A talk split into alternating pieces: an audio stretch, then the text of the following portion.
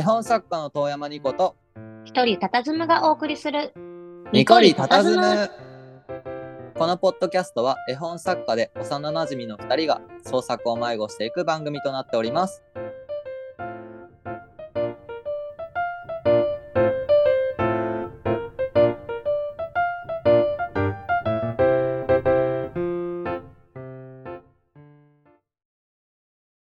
はい今回もゲスト会始めていきますよひとりちゃんはーい。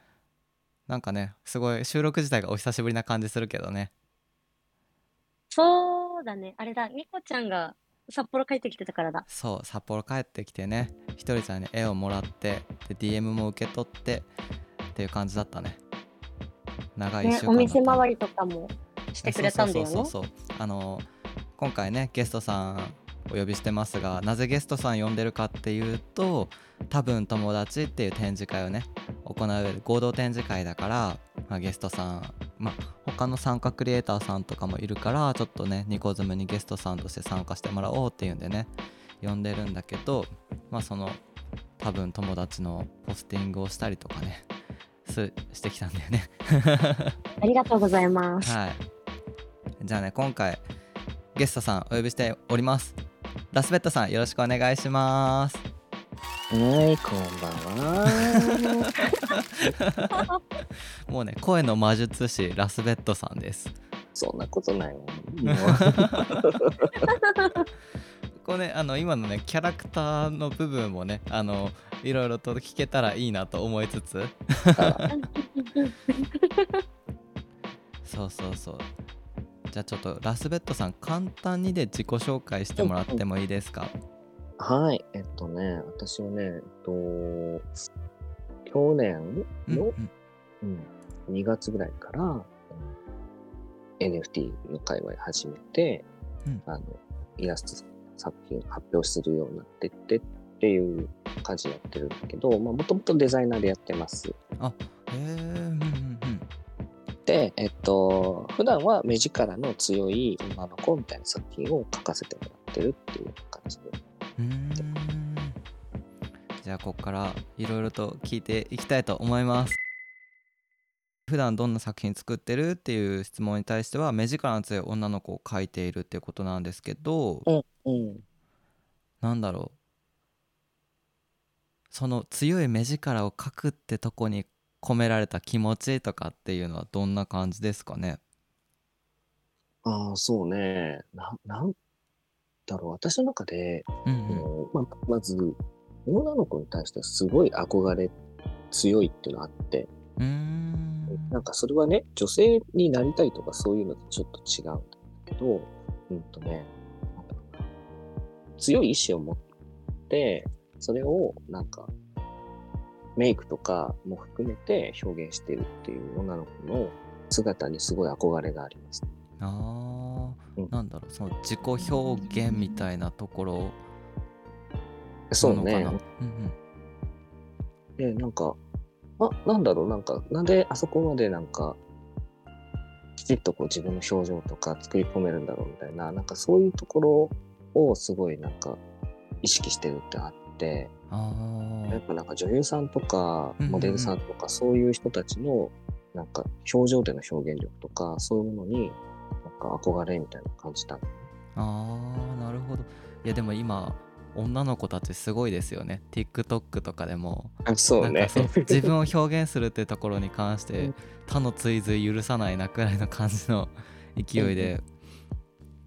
確かにねひとりちゃんどう？その辺に関しては私にきいや ーそんなあの強さがない。そうだと思うからな。でも強い女性かっこいいって思う気持ちはすごいわかります。うんうんうんうん。いいよね。なんかね僕もそのかっこいい女性ねすごいいいなと思ってて。でねラスさんが描く作品の女の子の目力っていうのもねなんていうのかな。すごくこう他の感情が何かこうグッとくるっていうよりもその眼差しに射抜かれるみたいな感じの作品すごい多くて。うんうんうんうん。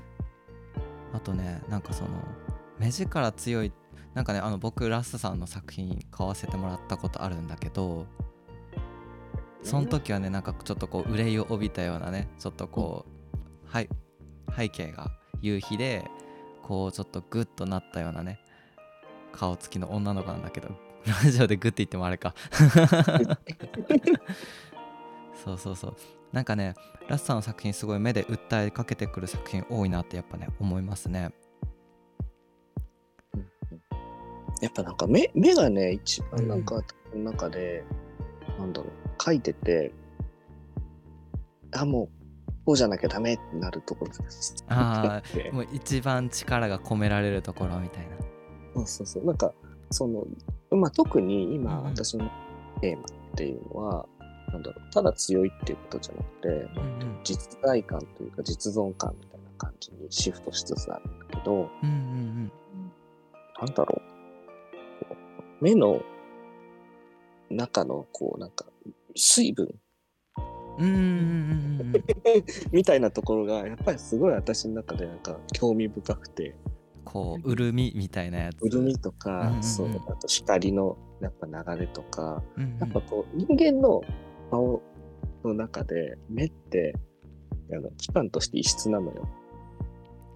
異質そう、あの、なんか水分量がすごく多くて、顔の中で。で、えっと、なんか、まあ、ある意味、なんか水の塊みたいなのがあるじゃん。で、そそこになんか生じる表情みたいなものっていうのが、なんかめちゃくちゃ興味深くて。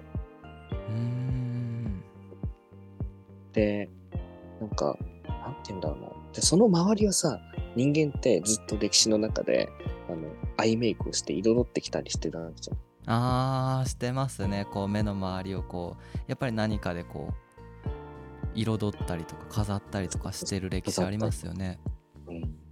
その、なんか、なんか、その文化というか、なんか、みたいなものっていうのを、なんか、自然に日常の中に引き継いで、なんか取り込んで、でずっとなんか、なんていうの、自分を彩っていったり、あるいはその自分の気持ちとかそういうものっていうのを表現したりっていうのができるっていう、なんかね、その部分がすごい私の中で楽しいっていうか、んなんか、あるのよ。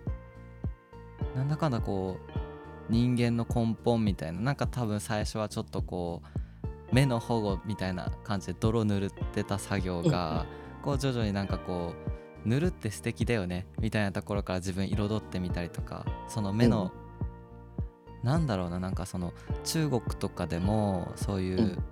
呪術的なことを職業としてた人たちってまあ一貫して女性が多かったんですけど、なんかそういう人たちでもやっぱり目の周りとか目にすごい神秘性持ってたのかなみたいな。あエジプトとかの壁画とかでも目だけめちゃめちゃ強調されてるみたいなことありますよそうね。ね。うん。うん。そうそうなんか確かにな。なんかそうやって聞くと目って不思議っすね。ね、そう、目がね、大好き。ひとりちゃんなんか聞いてみたいこととかある？その目力とか女性って部分で。まあ、いや、あの、確かにその目の、えラッサの作品が、その、目の強さ、目力にこう、なんか吸い込まれる感じがして、なんか惹かれるなーって思ってて、なんだろう。今の感想なんですけど、なんだろう、質問、この、これ質問で合ってるのかな？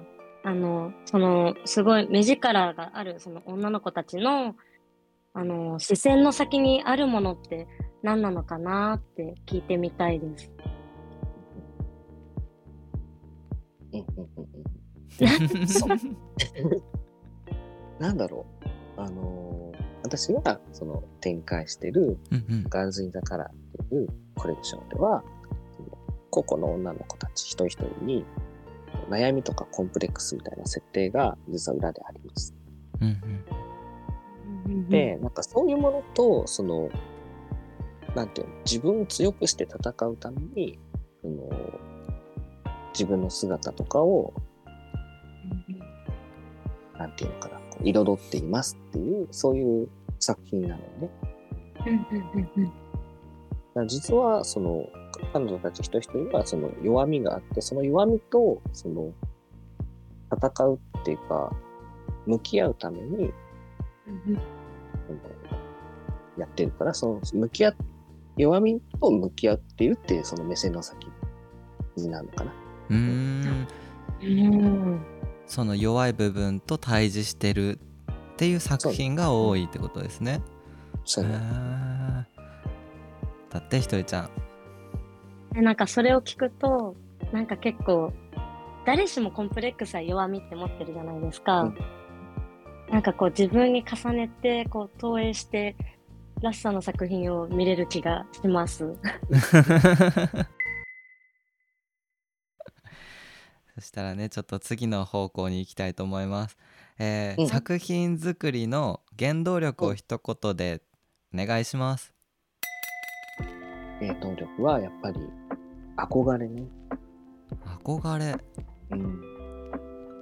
憧れっていうのは、やっぱ自分がこういう風な姿とか、こういう強さを持ちたいなっていう気持ちだったりっていうのが一つの憧れ、一つのライン。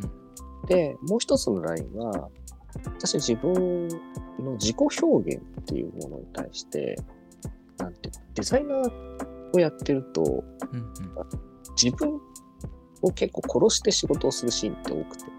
あーそれはあれですかねなんかその仕事としてやるからいわゆるクライアントのなんていうの、こう思いとかっていうのをある意味こう憑依させて作らなきゃいけないみたいなとこだったりとかってことですかね。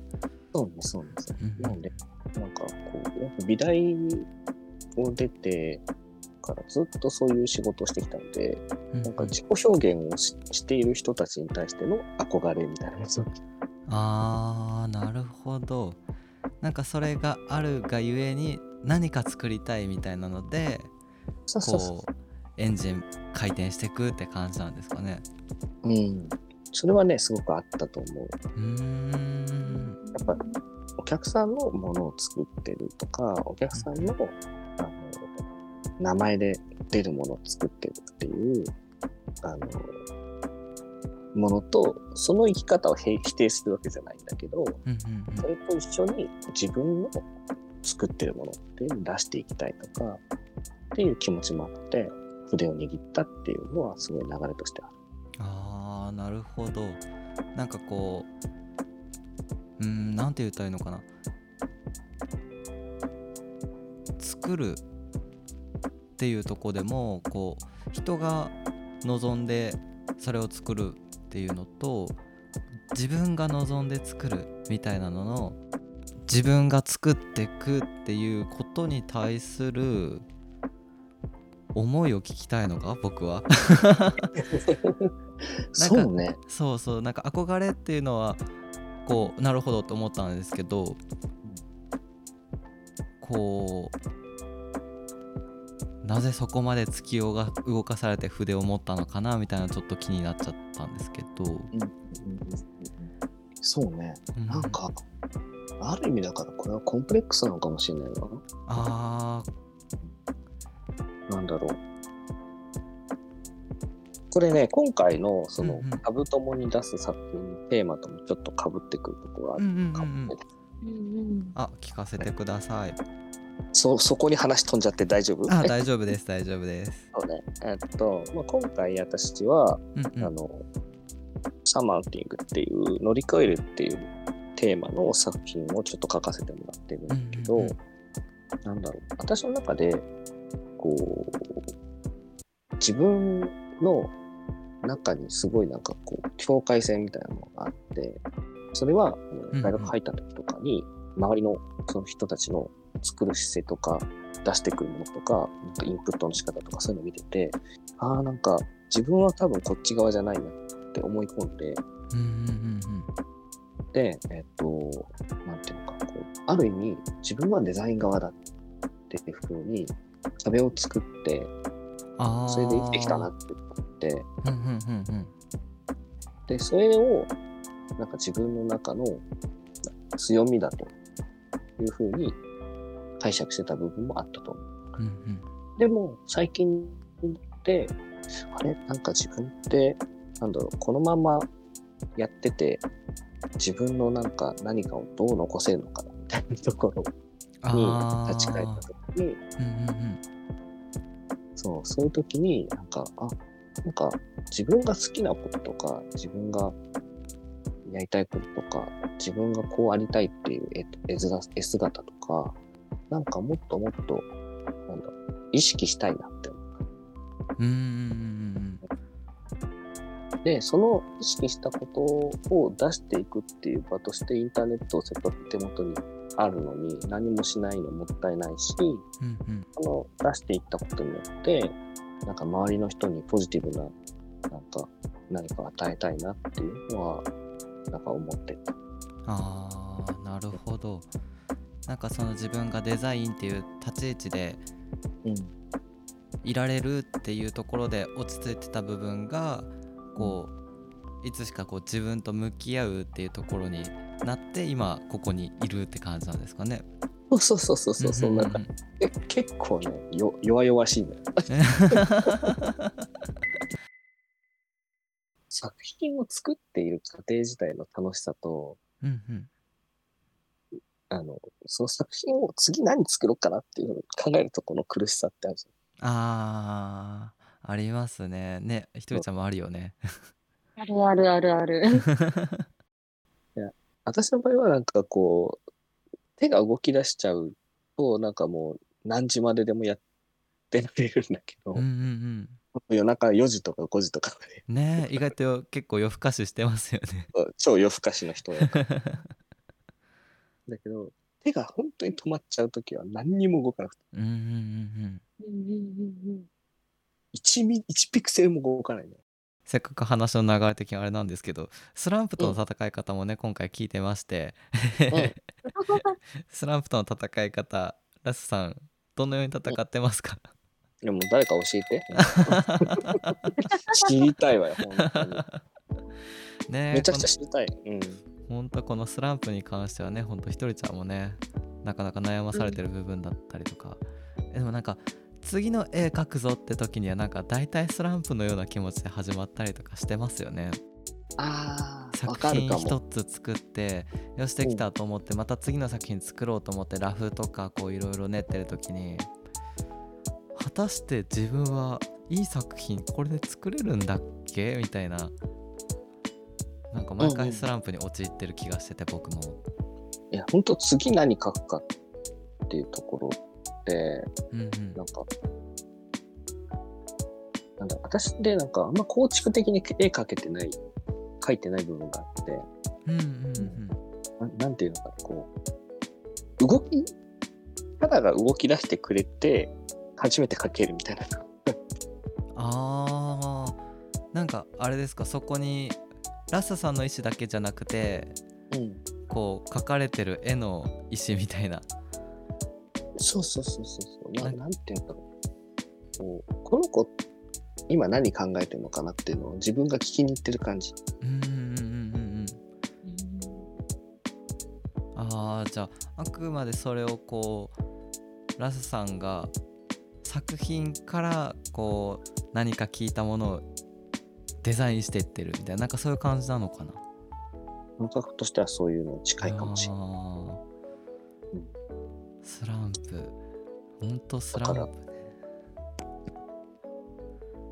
そうもうスランプになっちゃうっていうのは私の中ではその動いてくれなくなる。うんなんとなくちょっと声遠いよみたいな。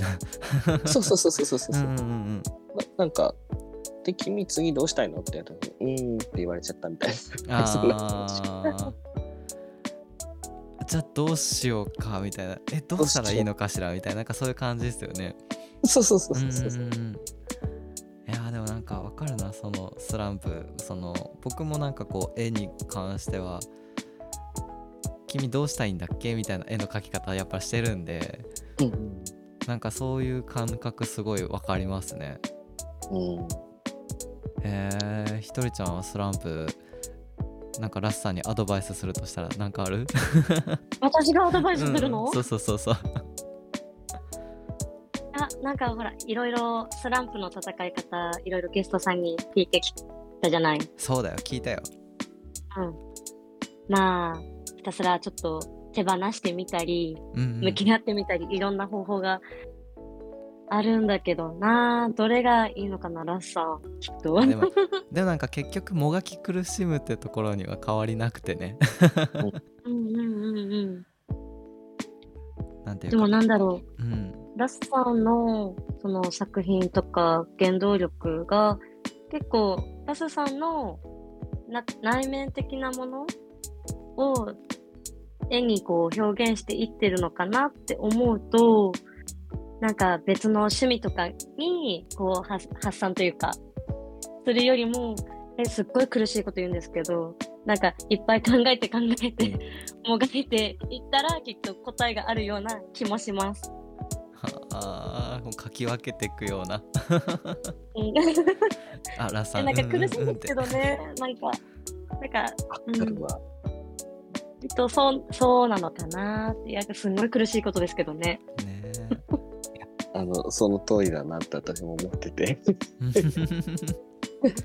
なんか、なんだろう。あの、ね、インプットを入れていくのも大事なんだけど、なんだろう。インプットって重ね合わせだなって私の中で思ってて、んうんこう、自分の、なんだろうな、こう、表現したいというか、まあ、キャラクターが動きたい方向って、あ、こっちの方向なんだなっていうのを、なんか掴む情動みたいな心の中に、こう、きっかけみたいなものにはなるのよね。ななんか、あ、あ、もしかして今、行かせ、行きたい方向とってこの感情だよねとか、なんか悲しい話とか、なんか明るい話とか、いろんなあのストーリーとか見ていって、それで、あ、なんか、やっぱなんか今このポジティブなものの捉え方したいなとか、あるいはその、なんていうの、こう、あ、なんか、むしろ正面からガツンと殴られたいんだとか、なんかいろんな、あの、感覚ってあるじゃないですか。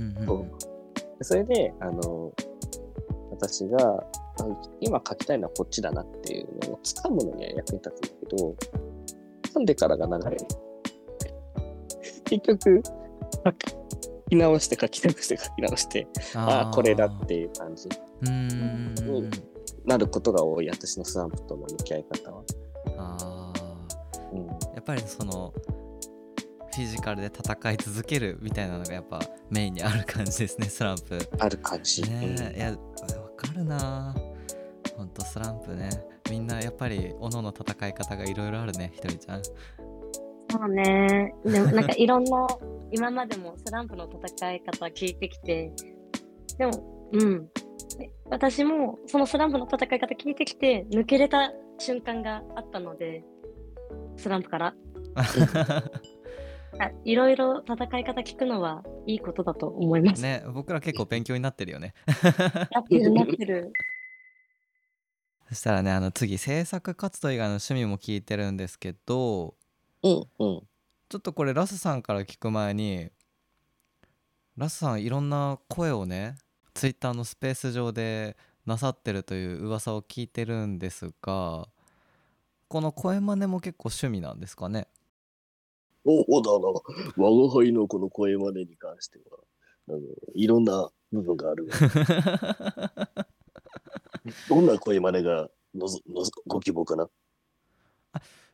普段ねあの僕ラスさんのことねラス姉とかって呼ばせてもらってるんですけどまずねなんか今日も割とお姉さんな感じで来てくれてるんですけどここにデーモン閣下でしょ？え。ー、あとラスさんなんだろうな。何できますか？ちょっと、私も結構久しぶりだからね、ラインナップが今、パッと思い出せ あの、逃げちゃダメだ。逃げちゃダメだ。みたいな。シンジ君もできちゃうんですね。そうそうそう幅広いっすねやっぱり。そうね、あの、声は、うんうん。そう、実は、あの、なんていうの、趣味っていうか、単純にこう、やってて楽しくてやってる部分があって、あー。うん。なんだろう、やっぱじ違う自分になってる感じがするじゃない？うーんそこのスイッチにみたいなところはあると思ってて、ああほらあのニコちゃんお芝居するからちょっとわかると思う、うんうんうん。表情とかさ入ってないとあの声真似ってできないって声の演技ってできないじそうっすね。ゃん、うん、そういうなんだろう自分のモードを切り替えるスイッチとしてはすごい楽しいし役に立ってるとこは、うんうんうんうん。なんか声真似とかだけじゃなくてもそのなんていうのかな。何かのふりをするみたいなところで、急に気持ちのスイッチ切り替わりますもんね。あるね私も絵描いてる時にたまに雑談スペース立ててるけど、うんその目的の半分は絵描かな描くモードだよお前って自分に対する暗示よね。要はなんか自分の家にいてこう黙々とやるうつうつとしちゃうとかなんかちょっと気乗らないなって時とかにこうスイッチングしていわゆるラスネを体に下ろして下ろして。今私は絵を描くラスネよみたいな。そうなの 仕事もお家でしてるからさ。うんうんうん。同じ場所で同じ椅子に座ってやってるからモー。ドの切り替えの部分がすごく大事なとこはうんうんうんうんあれだななんか今趣味のあたりを聞こうと思ったんですけどなんかねその普段どんな作品作ってるとまあ原動力スランプっていうところでねあの聞いてきたんですけどなんかラスさんの中ではこう自分っていうもののなんかこう分割をねすごい意識してるのかななんていうふうに思ったりもしてて分割って言って表現していいのかな？なんていうかそういう感情の自分もいてで向き合っていく方向にありつつもなんうー？ん なんだろう。そうね。うん。いや言いたいことわかるわ。あの客体としてのその自分うんうん。というか今の自分の状態モードみたいなものっていうのの対してのなんかそうちょっと離れたところで見てる自分がいる感じっていうのはあると。うんうんうんでなんでかそのあれですよねなんかこう自分のうん書きたい感情とかっていうのをこう一つ一つなんかこう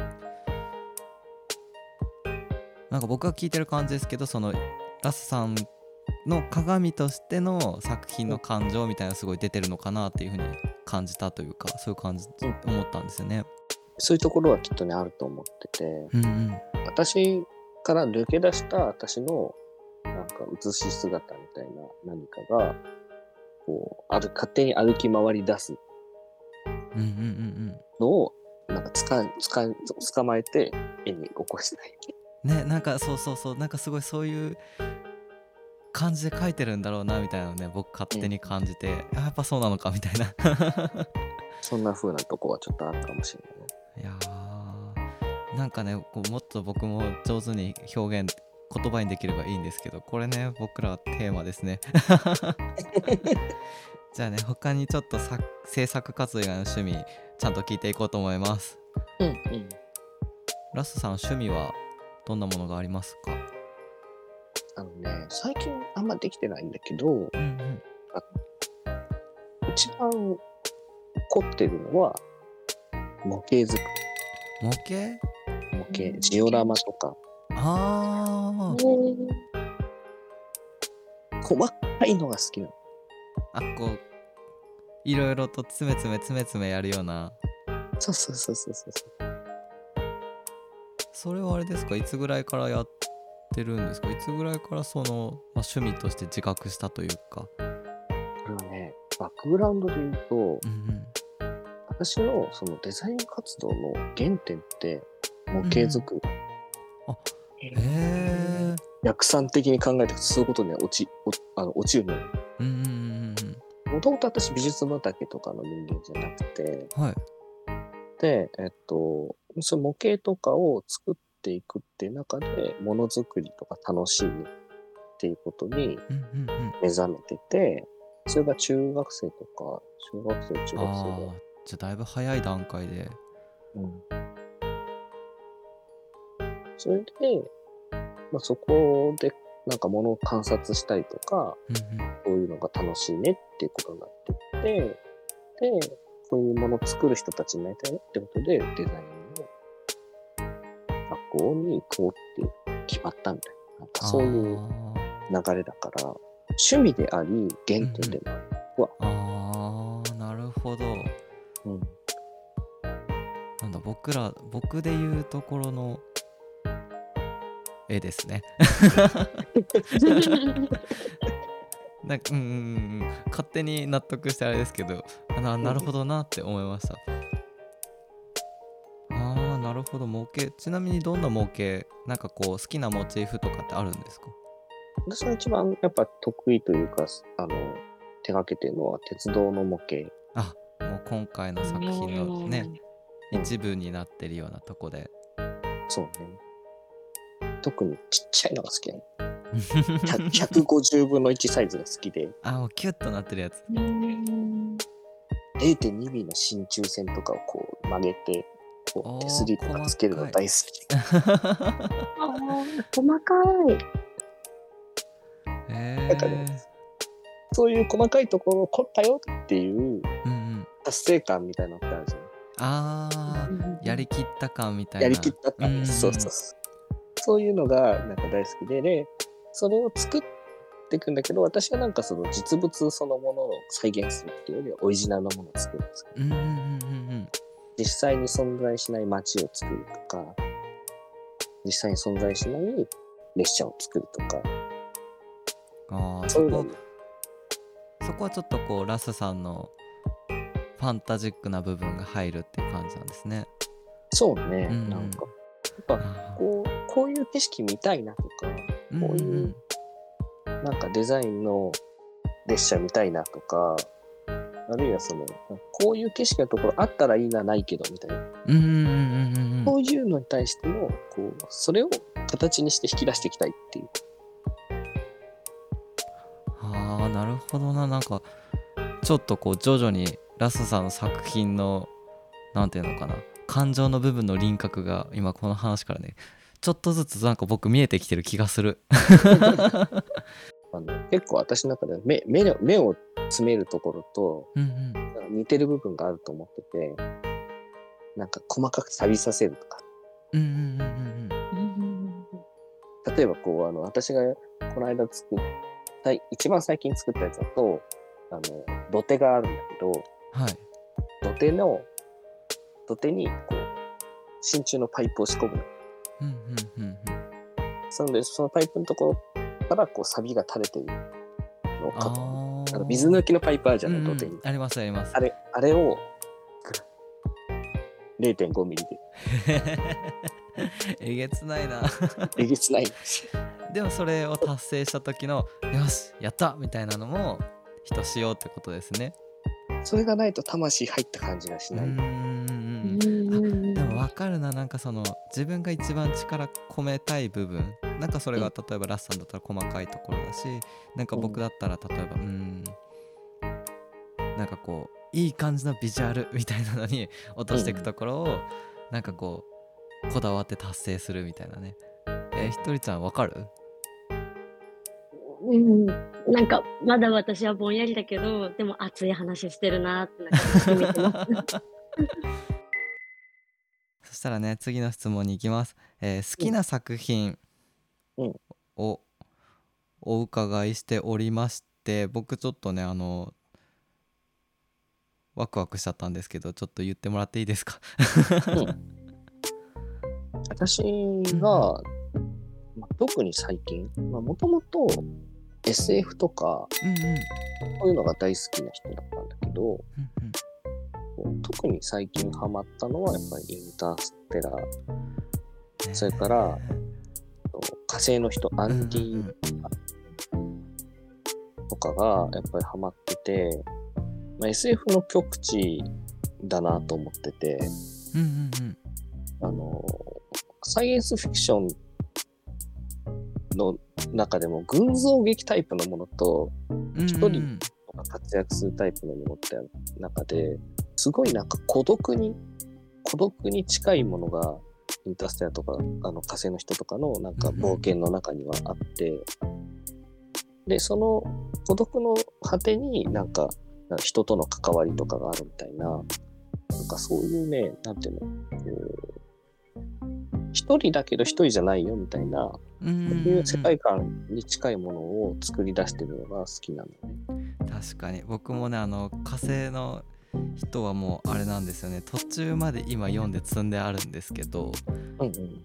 ソル199くらいまで読んであなんかちょうどこうもうみんなと連絡が取れるようになってきててあ、こう意思疎通が取れるようになってきててじゃあどう救おうかみたいなわちゃわちゃってやってるところなんかその一人のために誰かが動くとかその一人は一人でも常に頑張ってるみたいな状況か。いや確かにすごいいいなとかって思って僕も読んでたんですけどもうなんかこの質問もらってあ質問答えもらって火星の人って見ておおキュンみたいな。あとあれですかね音楽だと平沢慎。やさすむ進。む ずっと平沢慎って呼んでました いや、やっぱね、あの、平沢進の音楽性は、ものすごいなんか私の中で影響を受けてるっていうのとちょっと違って、うんうん支えになってる。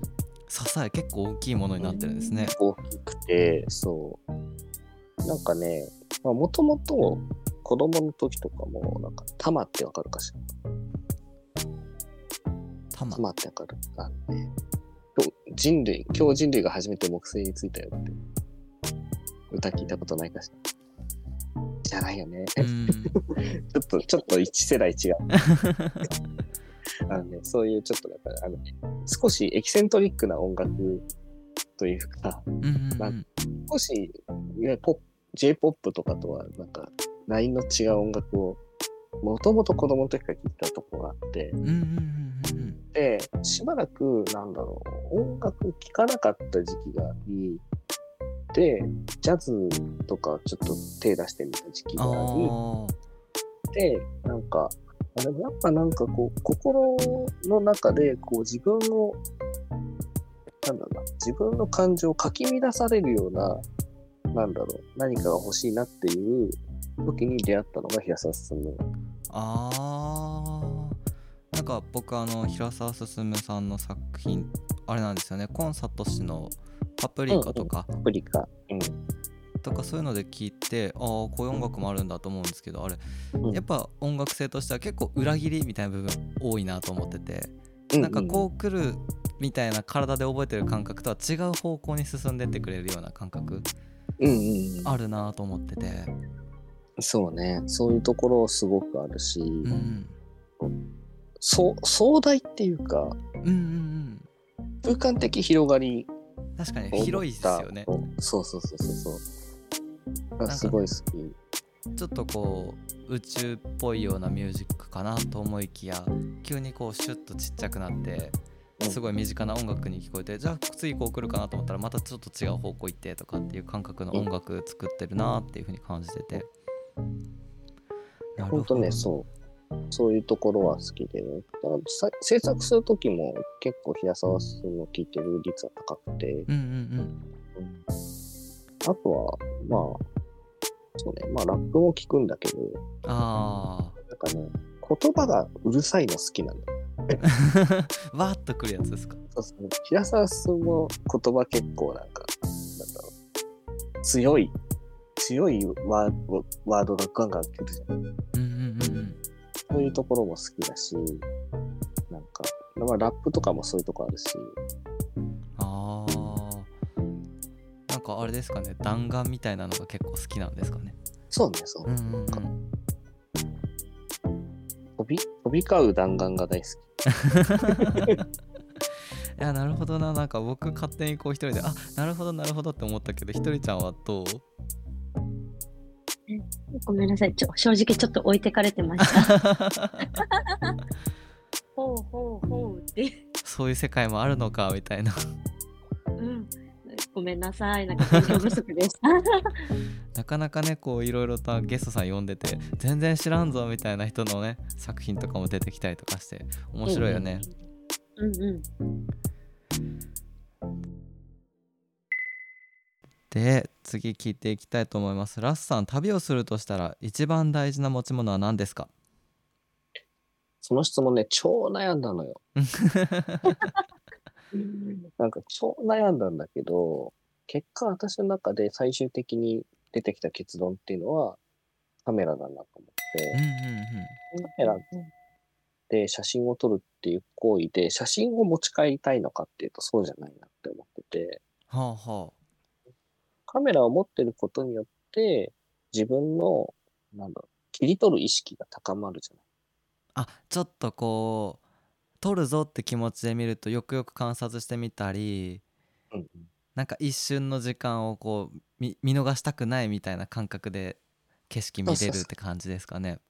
それそれそれ。うんうんうんその感覚を持って旅に出ることで、なんだろう、偶然性とか、なんか、その、やっぱ自分の感度高められるところがすうんごくあると思ってて、で、結果なんかなんだろう、あの、普段だったら目を向けないようなことに、なんか、パッと見つ見見つけられるよね、みたいなところがあるなって私は思ってて、あだね、やっぱカメラ持ってくのってすごい大事だな。ーでうんうん最近 iPhone 頼りだから、うんうんうんなんかちょっとね、なんか、いかんサボってるなって思って。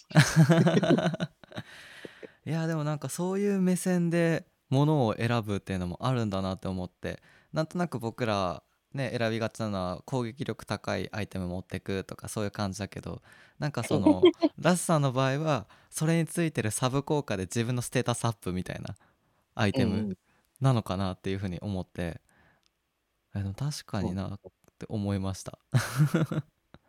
なんだかんだでね、撮って帰った写真、そんなに見ないからね。あ そうなんですか？やっぱそれ持っ。ていった自分の目で見たものとか思ったことみたいなのをすごい大事にするためのツールなんですね。そういうとこあると思うわ。うんうんうんうん。へえそっかなんかその前回ゲストさん来てくれた我らがフィクサーの中村さんもこううんカメラ持ってくって言ってたんですけど、中村さんは中村さんもでも結構近いようなこと言ってたよねひとりちゃん。うんうんうんうん。ただそれを中村さんはきちっと写真に収めて自分の作品としたいみたいな話だったんですけど、ラスさんはステータスアップでこう自分の中に溶け込ませていくようなそうね。感覚なんだなっていうふうに思って聞いてました。目、目に、目をこう強くするっていうか、うんうんうん。なんかこう、ほらあるじゃない。サイボーグでさ、こう、赤外線モードに切り替わる。ああ そういうのに近い、私の中では。なんかちょっとこう見る景色を大きく変えるみたいな。うんうんうんうんうんうん。なるほどな。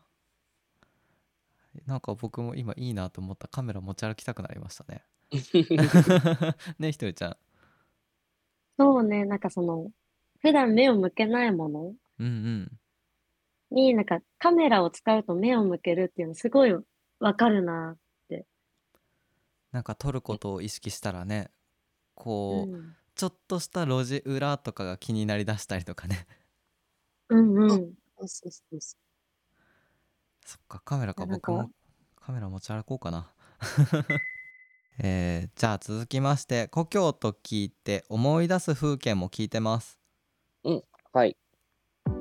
そうね。はいこれも、これまさに今回、タプトモの作品を作るにあたって、このテーマをぶつけられて、すっごい困った人。故郷とはみたいな旅と故郷かーってなって、で、私の中でやっぱり故郷って言って、ずっと東京にいるんだよ。うんうんうんだから、いわゆる、なんだろう、帰る場所みたいなものって、なんかなくて、ずっといるとこだから、で、ー。なんかこう、東京に帰る、東京の街の中にいると、なんていうのかしら、どこまで行っても東京なの。うんうんうんうんうん。私、自転車乗るのよ。ああはい。最近乗ってないんだけど、うん前乗ってて結構で、まあ、6 100キロとか走るじゃない？おお結構行きますね。結構すごいすごい。街抜けるのにえらい時間かかるの。どこまで行っても東京だな、この街って思って。うんうんうん。で、すごいそれで、それでし疲労しちゃうぐらいに、その抜けるまでないと。気持ちが疲れちゃうぐらいに、なんか東京ってなんか、ずっとなんか同じような、なんか、もちゃっとこう、住宅街が広がってるなみたいな、うんうんうん。そういう印象は強いよね。だから、私の中での故郷っていうのは、その風景っていう観点で言うと、時間軸としての、その古い自分の見ていた東京のイメージだな。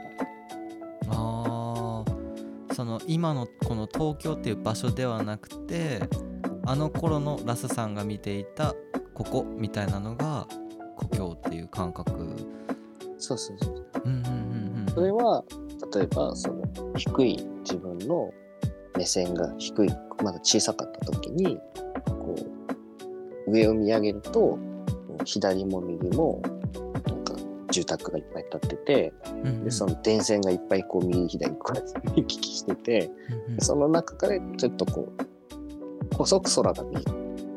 あみたいな、そういう絵面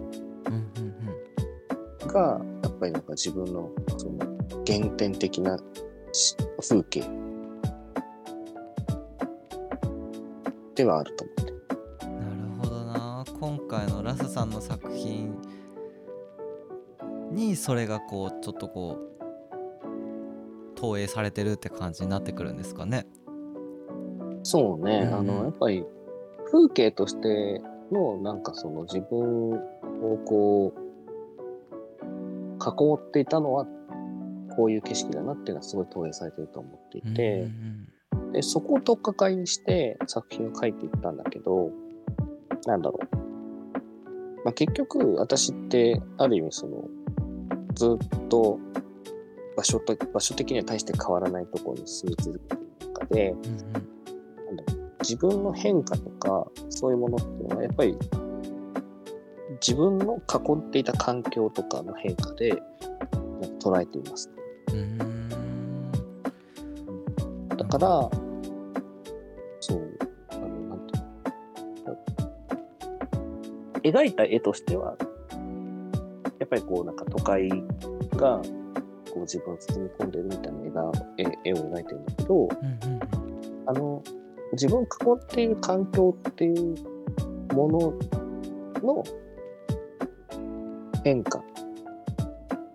その変化していった先にいる自分から後ろを見た時に見えてるものって故郷だなって話を思ってうーんあーちょっとずつ見えてきたなるほどななんか僕らの持ってる故郷と全然違う感覚の場所にある故郷だなっていうのはすごい分かった。なんか僕らの場合はそこの故郷ってあそこだよね、うん。みたいな感じで住む話がうん。今もそこで生き続けているとあの頃の振り返ったあそあの時々の場所だったりとか景色だったりとかなんとなくその頃見上げた空の高さだったりとかなんかそういうものがこう故郷っていう部分にすごい近いのかなみたいな。なんかねこう不思議な感覚だな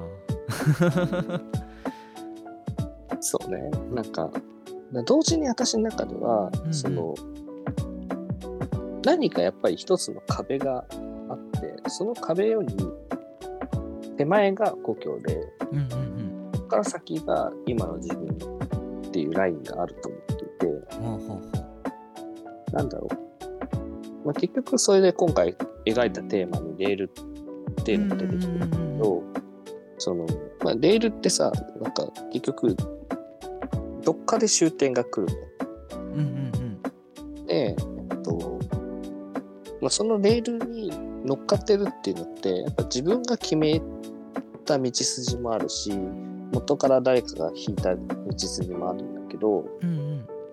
例えばなんか、親がここにこういうふうにしなさいって言ったっていうレールがあったり、うんうん。もうあるいは自分がこの学校に行こうって決めたレールがあったり、まあなんかそういうのあるじゃん。うんうんそれをこう、なんか生きていく中で乗り換え乗り換えしてしてきて、で、ある終点にたどり着いて、振り返ってみると、あ、レール乗ってたなってわかる。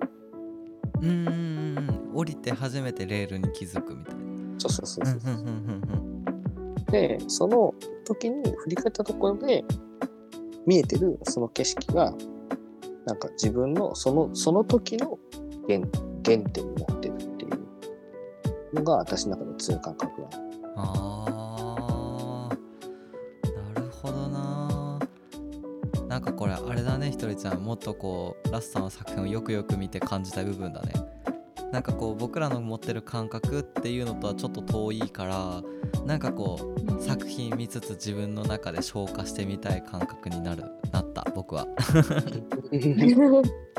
なんか私がこのラスさんの話を聞いて、え、わかんなかったらわかんないって言ってくださいね。言ってくださいねってか、私があくまで感じた、なんかそのラスさんの故郷なんですけど、なんか私かニコちゃんが思う故郷のなんか場面って、あの時のその風景とか一場面って感じなんだけど、なんかラスさんがその、後ろを振り返ってみた時の、そ、それっていうのが、なんか時間を感じるなって。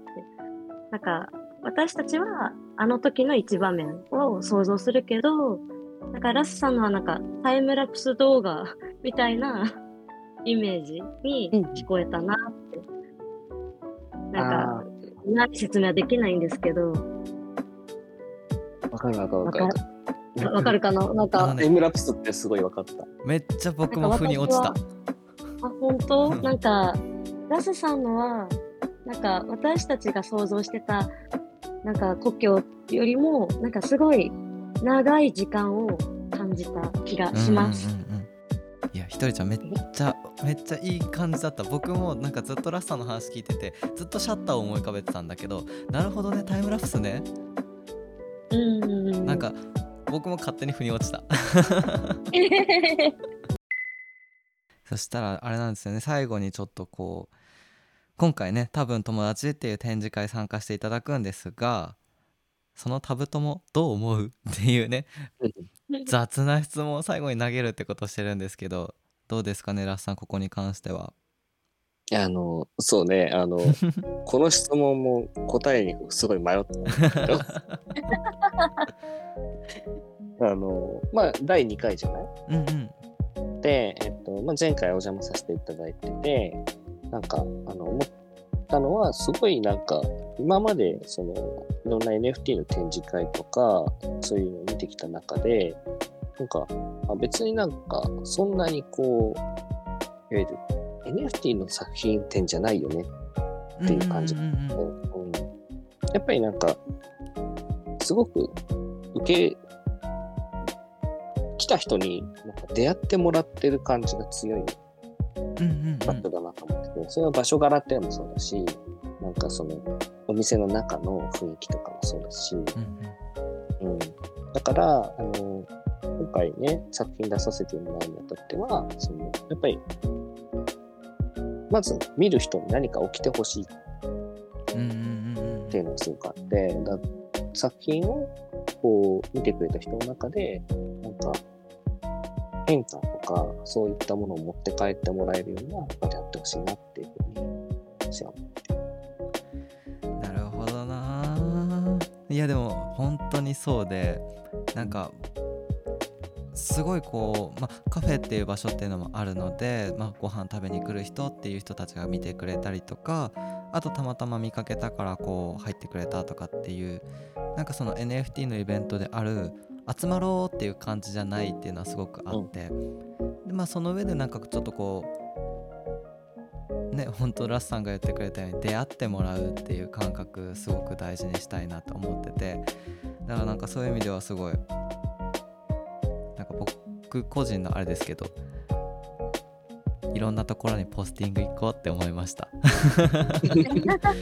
なんか DM ポストに入れるっていうのも一つの出会いかなっていうのがあってポスティングもありやろうと思ってこの間やってたんですけどそうそういう意味でもねなんかそういう風に偶然出会える場所であってほしいなっていう感じ。でそれ見てなんか思ってくれたらなっていうのでなんか今回の「旅と故郷」っていうテーマもちょっといいのかななんて思ったりもしたんで、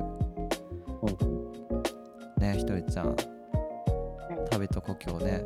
できればねあの偶然出会ってほしいけどたくさんの人に見てもらいたいって気持ちもあるからね。うんうんうんうん。なんかそんな気持ちで僕らはやっていけたらと思ってます。今回作品出展してくれてありがとうございます本当に。こちらこそ。ありがとうございます。オーガナイズしていただいて。なんかね僕個人としてはねラスさんいてくれたら心強いななんて思って声かけさせてもらってもうとんでもない。なんか全然もうなんか、うん、ギリギリ。いやそうそうそうそうなんかねあ忙しいんだなんか胸がキュッとなりつつもあのあれこれ言わないでそっと見守ってよとかって思ってツイッター見てたんですけど 本当ね、もうちょっとなんか、あの、お力になれると思ったんだけど、一枚出さずいっぱい。いや本当にね。でもなんかラスさんが参加してくれるっていうのがねなんか僕にとっても結構ありがたいことでなんかすごいなんていうのかなラスさんいるからちょっと頑張ろうみたいな気持ちに正直なるとこもあったりしていや本当ですよ。いやそんな感じでねやらせてもらってやらせてもらえてます。本当によろしくお願いします。よろしくお願いしよろますしくお願いします。しかもよろしくお願いします。最後なんかひとりちゃんからラスさんに聞いてみたい言ってみたいこととかあるかな？あの、前回、あの、タブトモでお花いただいてて、ねえ素敵だったうん、なんかそこの出会いから、次は2回目で一緒に展示する立場になれて、すごく嬉しいので、楽しみにしてます。なわけでありがとうございますはい。こちらこそありがとうございます。皆さん、ありがとうございます。よろしくお願いします。お願いします。はいそれでは今回はここまでといたします、えー、ニコズム at gmail.com nikozum at gmail.com でお便りお待ちしておりますまたハッシュタグニコズムで、えーご意見ご感想お待ちしておりますそれではまた次回お楽しみにバイバイバイバーイ。